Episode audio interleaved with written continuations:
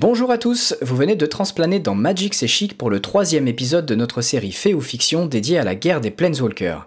Alors avant d'aller plus loin, n'oubliez pas de regarder les deux premiers volets de cette série. Salut tout le monde, nous poursuivons donc le résumé du livre De la guerre de l'étincelle, disponible en français à partir du 3 juillet aux éditions Brajlon.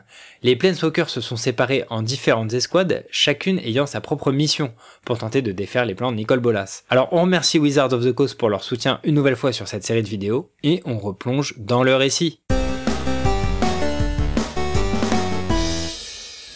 Kaya, Teyo et Rat continuent leur avancée en territoire célestien. En discutant, les deux Planeswalkers réalisent que Rat possède un pouvoir malgré elle. La jeune femme est invisible aux yeux de tous, excepté ceux qui sont mis au courant de sa présence et qui se concentrent. Teyo comprend mieux pourquoi son père, le Gruul Ganshokta, l'avait complètement ignoré lorsqu'il l'avait croisé avec Domri Raid. Il ne la voyait tout simplement pas. Tous trois arrivent enfin face à Emara Tandris, une elfe grande et mince, aux yeux pâles et à la chevelure blanche comme la lumière.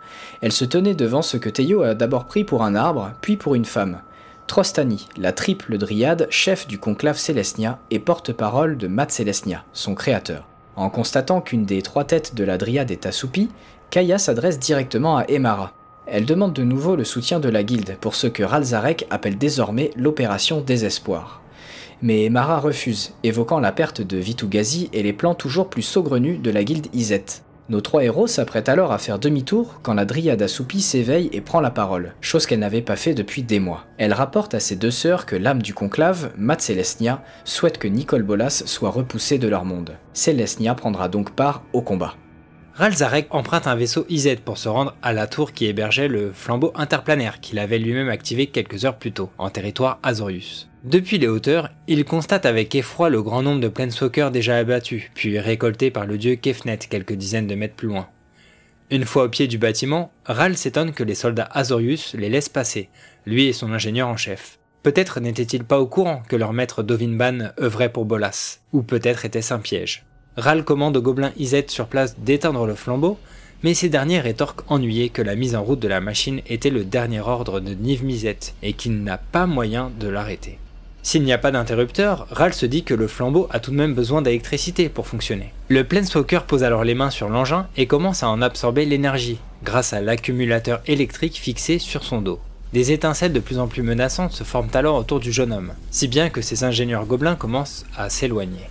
Lorsqu'il sent l'accumulateur approcher de sa limite de contenance, Ral se précipite sur le balcon le plus proche pour lancer un arc électrique en direction du dieu ailé Kefnet, mais ce dernier semble à peine le remarquer. En recommençant l'opération, Ral note que les pulsations du flambeau se sont amoindries. Au bout de plusieurs essais, il parviendrait probablement à ses fins. Teyo et Kaya sentent que quelque chose a changé. Leur étincelle n'est plus attirée sur Ravnica. Les Planeswalkers ne pouvaient toujours pas fuir à cause du soleil immortel, mais le nombre d'innocents projetés sur le plan serait déjà grandement réduit. Rat, Kaya et Teyo décident alors d'accélérer la cadence pour rejoindre le territoire Groul au plus vite. Ils arrivent sur place pour assister à un combat entre Gan Shokta, le père de Rat, et Borgborigmos, l'ancien chef de guilde. À la vue de Kaya, le cyclope s'interrompt et s'adresse à elle dans une langue qu'elle ne comprend pas, l'air furieux. Gan Shokta traduit les paroles de son ancien leader. Borgborigmos veut tuer Kaya car elle et Ralzarek ont conduit les guildes à leur perte. Mais avant que la situation ne dégénère, une voix féminine les arrête. C'était Ari Shokta, la mère de Rat, une humaine musclée et armée jusqu'aux dents. Elle crie à son compagnon que sa fille, Rat, est là. Gan et Borgborigmos se concentrent alors pour la voir tandis que la fille remue les bras. Ceci fait, Kaya réitère sa demande. Il faut absolument que les Grouls rejoignent l'opération Désespoir et la bataille contre Bolas. Avant que Borgborigmos ne s'énerve de plus belle, Rat s'approche de lui. Le cyclope la prend dans ses énormes mains. Elle lui chuchote quelque chose à l'oreille, puis embrasse sa joue. Et à la grande surprise de Theo, Borgborigmos se met à rougir. La mission est tout autre pour Dagfaiden, Karn et Omnixilis. Il leur fallait traverser le pont planaire pour le refermer depuis Amonkhet. Samut, originaire du plan, s'était aussi proposé pour les aider. Le voleur utilise ses pouvoirs pour faire en sorte que les éternels s'attaquent entre eux. Dans la pagaille générale, Karn donne le signal à Samut pour que les deux s'élancent vers Amonkhet. Nixilis attrape Faiden et s'envole dans la même direction. En passant à travers le pont planaire, l'homme crie d'agonie. Après avoir désactivé le flambeau, Ralzarek retrouve Kaya, Teyo et Rat. A son tour, il se concentre pour finalement voir la jeune femme et faire sa connaissance. Elle lui dit alors qu'elle est née Groul, mais qu'elle fait aujourd'hui cavalier seul, hésitant entre rejoindre son clan de naissance, Rakdos, ou encore Célestia. Ils progressent tous ensemble dans le territoire Golgari, en passant par la forteresse de Pevnar, puis en direction de Korosda, le labyrinthe de la décrépitude. Heureusement pour eux, Ral et Kaya avaient déjà parcouru ces couloirs végétaux de nombreuses fois avec Vraska avant qu'elle ne les trahisse. En approchant du centre de Korosda, Ral réalise non seulement qu'il n'avait croisé aucun opposant, mais surtout qu'il n'avait croisé personne. Ils étaient donc soit attendus, soit attirés dans un piège, ou peut-être même les deux. Une fois au centre de l'amphithéâtre Golgari, une des liches de Vraska les accueille. Kaya demande une audience avec Mazirek, bras droit de la Gorgon Planeswalker et potentiel prétendant au trône de la guilde. La liche souffle, baisse la tête et leur demande de la suivre. Ils pénètrent ainsi dans Svoktos, le hall de guilde souterrain des Golgari, une cathédrale abandonnée par les Orzhov des siècles plus tôt, dont la pièce principale est peuplée de statues étrangement réalistes, toutes les victimes de Vraska. Ral, Kaya, Teyo et Rat parcourent la pièce, horrifiés, jusqu'au trône vacant de Vraska, entouré de quatre individus. Tous se présentent comme potentiels successeurs de la Gorgone. Kaya demande à voir Mazirek, mais les Golgari lui expliquent que Vraska a révélé que ce dernier œuvrait pour Nicole Bolas avant de quitter le plan, et les Golgari n'ont pas hésité à lui en faire payer le prix fort. Au moment où Kaya se risque à demander qui sera le nouveau chef de l'essaim, Vraska transplane sous ses yeux et observe ses conseillers, qui n'osent plus dire un mot. Tous sont surpris de la voir revenir sur Ravnica, notamment après l'arrêt du flambeau et surtout dans un accoutrement de pirate. Dagfaiden reprend connaissance sur Amonkhet quand Nixilis le pose à terre aux côtés de Samut et Karn. De ce côté du portail, il ne reste plus rien. Tout est mort, détruit, et des milliers d'éternels continuent leur marche robotique vers Ravnica. Bonne nouvelle, les morts-vivants ne semblaient pas porter attention aux Planeswalkers de ce côté du portail, ce qui allait grandement leur faciliter la tâche. Seconde bonne nouvelle, Samut observe que Azoret, la seule des cinq divinités à avoir survécu à l'âge de la destruction de Bolas, a réussi à réactiver le bouclier magique qui protégeait la ville principale des menaces extérieures. Samut raconte à ses coéquipiers qu'avec la déesse, elle avait réussi à tirer le dieu Scarabée et le dieu Sauterelle en dehors de la cité, deux autres dieux zombifiés par Bolas pour semer la mort sur leur passage. Samut prend un instant pour envoyer des prières à sa déesse du zèle, espérant qu'elle leur vienne en aide. Le Quatuor repère très rapidement Tezret, difficile à manquer puisque c'est lui-même qui génère le pont planaire à partir d'un plus petit vortex logé au niveau de son ventre. Le serviteur de Bolas s'empresse de lancer des projectiles de métal en direction de Nixilis et sa mute, tandis que Faiden utilise un sort pour se camoufler avec Karn. L'attention de Tezret est ainsi détournée, dès que Faiden libère un petit mécanoptère que lui avait confié Saeli, afin que Karn en prenne le contrôle. Il guide ainsi le nuisible volant jusqu'au visage du Planeswalker qui tente de l'attraper, mais Faiden lance un nouveau sort pour prendre le contrôle de son bras métallique quelques instants. Malheureusement pour l'agent de Bolas, c'est tout le temps qu'il fallait à Karn pour projeter le mécanoptère droit dans le ventre de Tezret avant de le faire exploser. L'homme est alors projeté par le souffle de l'explosion et l'immense pont planaire disparaît comme s'il n'avait jamais existé. Les éternels se trouvent tout à coup gelés sur place, ne sachant plus quoi faire. Tezret se relève tant bien que mal et félicite les Planeswalkers à leur grande surprise. En effet, il leur confie que la mort de Nicole Bolas l'arrangerait bien, lui aussi. La toute-puissance du dragon fait qu'il ne peut se permettre de le trahir. N'ayant pas perdu son arrogance pour autant, Tezret précise qu'une fois Bolas battu, plus personne ne pourra l'arrêter. Sur ces belles paroles, il s'enfuit sur un autre plan. Samut, épuisé, s'écroule, bien que réjoui qu'Amonkhet soit enfin libéré du joug de Bolas. Azoret fait alors son apparition. Elle explique à Karn, Obnixilis et Dagfaiden qu'elle n'est plus que l'ombre de la divinité qu'elle était avant le passage de Nicole Bolas sur le plan, ayant perdu le bras avec lequel elle maniait sa lance au combat. Depuis, elle lutte chaque jour pour défendre les quelques survivants d'Amonkhet contre les menaces du désert et les éternels. La déesse explique à Samut qu'elle a réussi, avec l'aide du Planeswalker Sarkhanvol, à réactiver le bouclier autour de la ville et piéger les dieux Scarabée et Sauterelle à l'extérieur. Et l'homme dragon fait alors son apparition, saluant froidement Karn et Obnixilis qu'il a déjà rencontrés. Sarkhan avait voyagé jusqu'à Amonkhet pour trouver un moyen de détruire Nicole Bolas. À la demande du Planeswalker, Azoret confie sa lance au groupe. Elle les prévient cependant que son arme a été créée par le dragon lui-même et pourrait donc s'avérer inutile. Le groupe s'accorde donc pour repartir sur Ravnica. Tandis que Karn s'affaire à transplaner la lance avec lui, Obnixilis en profite pour fuir, lui aussi. Pas question qu'il mette sa vie en péril pour qui que ce soit d'autre que lui-même. Vraska guide Ral, Kaya, Teyo, Rat et les chefs Golgari à travers les égouts de la cité. Kaya profite de l'occasion pour lui demander pourquoi elle est revenue sur Ravnica, mais la Gorgone ne répond pas. Du moins, elle se contente de répondre dans sa tête. Elle ne pouvait pas abandonner son peuple, même s'il lui fallait trouver la mort. Le chef de sa garde d'honneur lui fournit un point sur la situation actuelle. Des alliés de l'ancien pacte des guildes tentent tant bien que mal de sauver différents groupes de civils coincés ça et là dans la ville. Elle demande bien entendu plus d'informations sur cet ancien pacte, et son officier lui confie que Jace Beleren a été déchu de son titre, ou plutôt que ses pouvoirs ont en tant que tels disparu. Mais Vraska ne se réjouit pas pour autant d'apprendre que Jace était sur Ravnica. Il était arrivé trop tard, trop tard pour sauver l'âme de la Gorgone, si tant est qu'elle en ait eu une un jour. Le groupe continue d'évoluer dans les tunnels souterrains de la cité, jusqu'à débarquer sous une chapelle dans laquelle s'abritent des civils, encerclés par des éternels. Adjani, Watli, Mu Yanling et Jiang Wangu s'efforçaient de leur tenir tête, mais tous profitent de l'opportunité pour s'extraire d'une mort certaine, via la plaque d'égout ouverte par Vraska. Elle fait ainsi la connaissance du Léonin, qui lui dit que Jace comptait sur elle, à sa grande surprise. Le plan établi par les Planeswalkers un peu plus tôt avait l'air de fonctionner. De plus en plus de civils trouvaient refuge dans les bâtiments et les guildes rejoignaient peu à peu le combat, assaillant les éternels de part et d'autre. Depuis le nord, Angrat et Arlincord avaient été rejoints par Nissa, les Groul et les Golgari. De l'est, Tamio et Narset menaient le front avec les Simic. Davriel et Tibalt chargeaient depuis le sud avec les Orzov et Izet. Et à l'ouest, une Planeswalker appelée la Vagabonde guidait les forces de Celestia. Gideon couvrait la partie aérienne du combat, épaulé par Aurelia et les Boros. Toutes les guildes étaient désormais représentées, excepté Rakdos et Azorius. Au perché sur son Pégase, Gideon repère aussi une scène étrange. Les Planeswalkers Nairi et Sorin Markov étaient en plein combat, mais l'un contre l'autre. Gideon aurait bien voulu demander à ces deux idiots ce qu'ils fichaient, mais le temps lui était compté, d'autant plus que Bolas n'avait toujours pas l'air inquiet. Jusqu'au moment où le pont planaire qui vomissait des hordes de l'effroi disparaît enfin. Pendant ce temps, Chandra, Saeli et Lavinia ont fait route vers le centre de la Nouvelle Prave, le cœur du territoire Azorius. La pyromancienne se remémore les paroles de Nissa. Dovinban connaissait ses faiblesses depuis leur rencontre sur Kaladesh, et le Védalquin s'était forcément préparé pour cet affrontement. Les trois femmes arrivent enfin sous la lumière du soleil immortel qui flottait au-dessus d'elles, entre les trois tours de Prave. Il leur fallait maintenant désactiver son pouvoir, en commençant par trouver son gardien, Dovin. Soudain, des dizaines de portes s'ouvrent depuis les trois gratte-ciels et des mécanoptères par centaines foncent bientôt sur le trio. Saeli active elle aussi ses créations mécaniques et des champs magnétiques pour ralentir la majeure partie de l'essaim, et laisser le temps à Chandra d'y mettre le feu.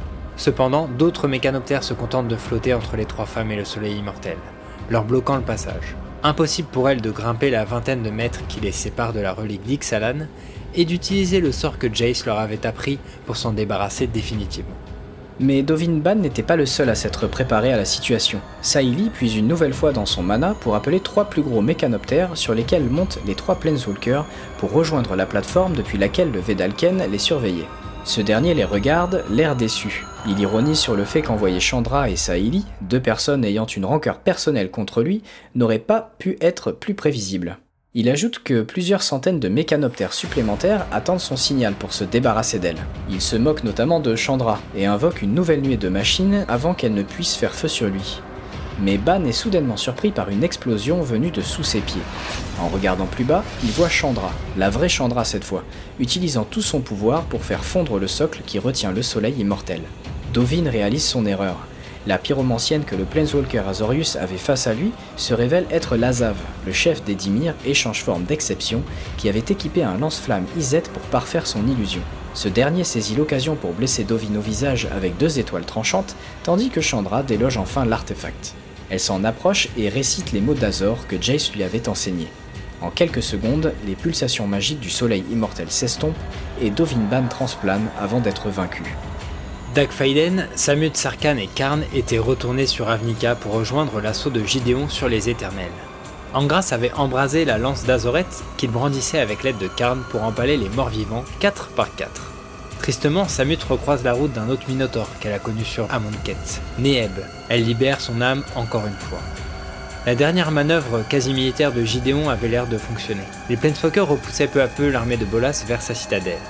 Mais au moment où la magie du soleil immortel s'estompe, des dizaines d'arpenteurs réalisent qu'ils sont maintenant libres et en profitent pour fuir loin de Ravnica.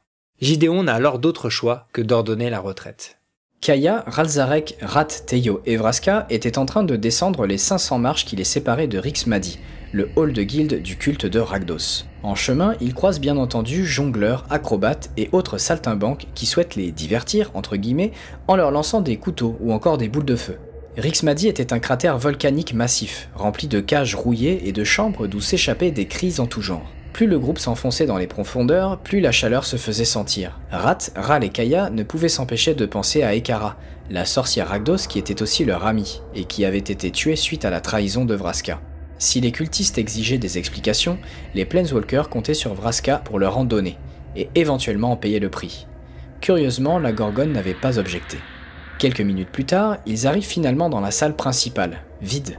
Dans un nuage de fumée rouge apparaît soudainement une des sorcières de sang de Ragdos, Exava, son bras droit. Il la salue et sollicite une audience avec le démon en personne. Sans se montrer, Ragdos fait entendre sa voix grave et profonde. Il demande où est passé Ekara, son émissaire. Un homme apparaît alors derrière le groupe, accompagné d'un Troul Orzov et d'un cadavre. Il s'agit de Tomik Vrona, un mage Orzov, apprenti de Tessa Karlov. Rat se rue vers le cadavre qui se trouve être celui d'Ekara. Aidé de six autres sorcières, Exava habille le cadavre et ordonne au Troul de l'emmener jusqu'à la crypte de Jester non loin. Les suivantes de Ragdos s'éclipsent quelques instants et Ral profite de l'occasion pour questionner Tomik sur son absence. Celui-ci de répondre qu'il s'était affairé à convaincre les Orzov de suivre Kaya et aider Niv Mizzet à ressusciter. Quand Exava réapparaît, Vraska réclame son aide pour convaincre Ragdos de leur adresser la parole. Mais celle-ci rétorque que leur émissaire est morte par leur faute. Ralzarek tente le tout pour le tout, en expliquant qu'ils ont un dernier coup à jouer s'ils parviennent à réunir les dix guildes. Mais il est brusquement interrompu par les cris caverneux de Ragdos. Il connaît déjà le plan du dragon et n'a que faire de ses manigances pour obtenir plus de pouvoir. Exava, d'un sourire narquois, suggère au groupe de quitter les lieux avant de vraiment énerver le démon. Nos héros s'apprêtent ainsi à tourner les talons mais aperçoivent avec stupeur une Ekara vivante ressortir de la crypte. Désormais sorcière de sang, elle s'engage à représenter le culte de Ragdos pour l'opération Désespoir, ce qui n'est pas vraiment du goût d'Exava, qui l'attaque alors. Mais elle est rapidement mise KO par les rasoirs d'Ekara et les électrocutions de Ral. Avant de quitter les lieux, Ekara demande la permission au démon d'aider ses compagnons, mais celui-ci ne donne plus signe de vie. La sorcière prend son silence pour consentement et prend ainsi la route avec les autres. Vraska en profite pour lui présenter des excuses, tandis que Rat s'attriste de voir que son amie, une des seules capables de passer outre son invisibilité, ne la voit désormais plus. Jace repense à sa relation plus que toxique avec Liliana. Devoir la tuer lui faisait beaucoup de mal, même si la nécromancienne l'avait maintes fois manipulée et blessée. Il se dit qu'il devait forcément rester un peu de bon en elle, dissimulé derrière sa carapace de mépris et de flegme. Teferi, Jaya, Vivienne et Jace étaient postés sur le toit de quatre bâtiments qui entouraient la nécromancienne. Il leur fallait créer une brèche dans l'armée d'éternel de Liliana pour que Gideon puisse atteindre Nicole Bolas avec la lame noire. Le signal donné, Teferi lance un sort de ralentissement du temps pour s'assurer que Liliana ne puisse pas réagir à leur assaut. Jaya projette une lame de feu vers elle, mais juste avant l'impact, des visages fantomatiques jaillissent du voile de chaîne que Liliana porte et dévient l'attaque. Cette relique ancienne qui décuple les pouvoirs de la nécromancienne puise également dans son énergie vitale pour opérer. Mais Jace connaissait le voile et il ne s'était jamais comporté de la sorte lors de ses précédents usages. Il en déduit que le contrôle que Bolas a sur Liliana lui permet ainsi de tirer le maximum de l'artefact, quitte à totalement la consumer.